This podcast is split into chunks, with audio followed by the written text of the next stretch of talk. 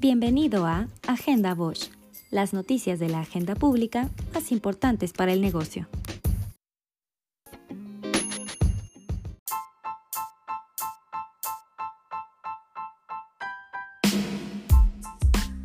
El INEGI informó que con base en los resultados de la encuesta mensual de la industria manufacturera, durante noviembre del año pasado, el personal ocupado total del sector manufacturero se incrementó 0.2%. Las horas trabajadas registraron una disminución de 0.5% y las remuneraciones medias reales, que incluyen sueldos, salarios y prestaciones sociales, cayeron 0.4%. A tasa anual, el personal ocupado total mostró un descenso de 1.9%. En los resultados de la encuesta nacional de ocupación y empleo correspondientes a diciembre de 2020, acorde con la reactivación de los negocios y empresas en actividades económicas, se observó una disminución de 426 mil personas de la población económicamente activa, al pasar de 55.4 millones a 54.9.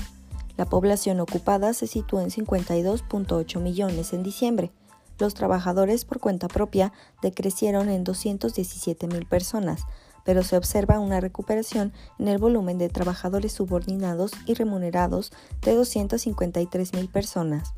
Para diciembre, la población ocupada en el sector de la construcción disminuyó en 161 mil personas.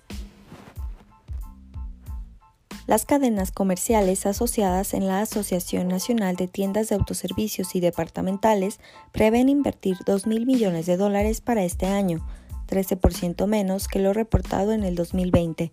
En diciembre de 2020 se presentó una caída de 3.8% en ventas de las tiendas totales, mientras que a tiendas iguales la disminución fue de 6.2%, en donde las cadenas departamentales y especializadas resultaron las más afectadas, al caer 9.8 y 9.7% respectivamente.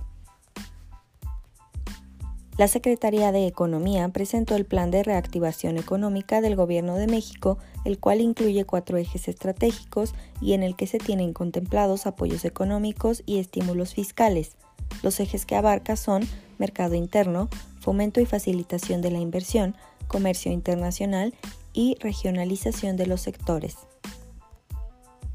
En la primera mesa de trabajo del Foro Diálogos Nacionales sobre la participación de los trabajadores en las utilidades de las empresas, la Secretaría de Trabajo y Previsión Social abordó la discusión sobre el derecho al reparto de utilidades en sectores como el automotriz y manufactura, tras destacar que ambos sectores son medulares en la economía y en su conjunto representan el 15.6% del Producto Interno Bruto con una generación de 8.600.000 empleos.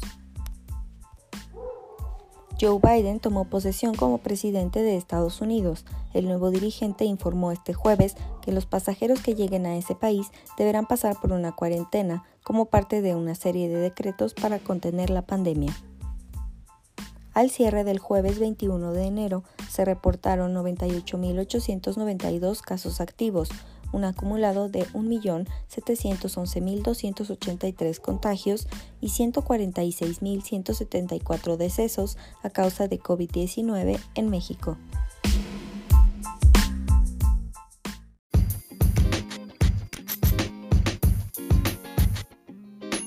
Mantente siempre informado con Agenda Bosch.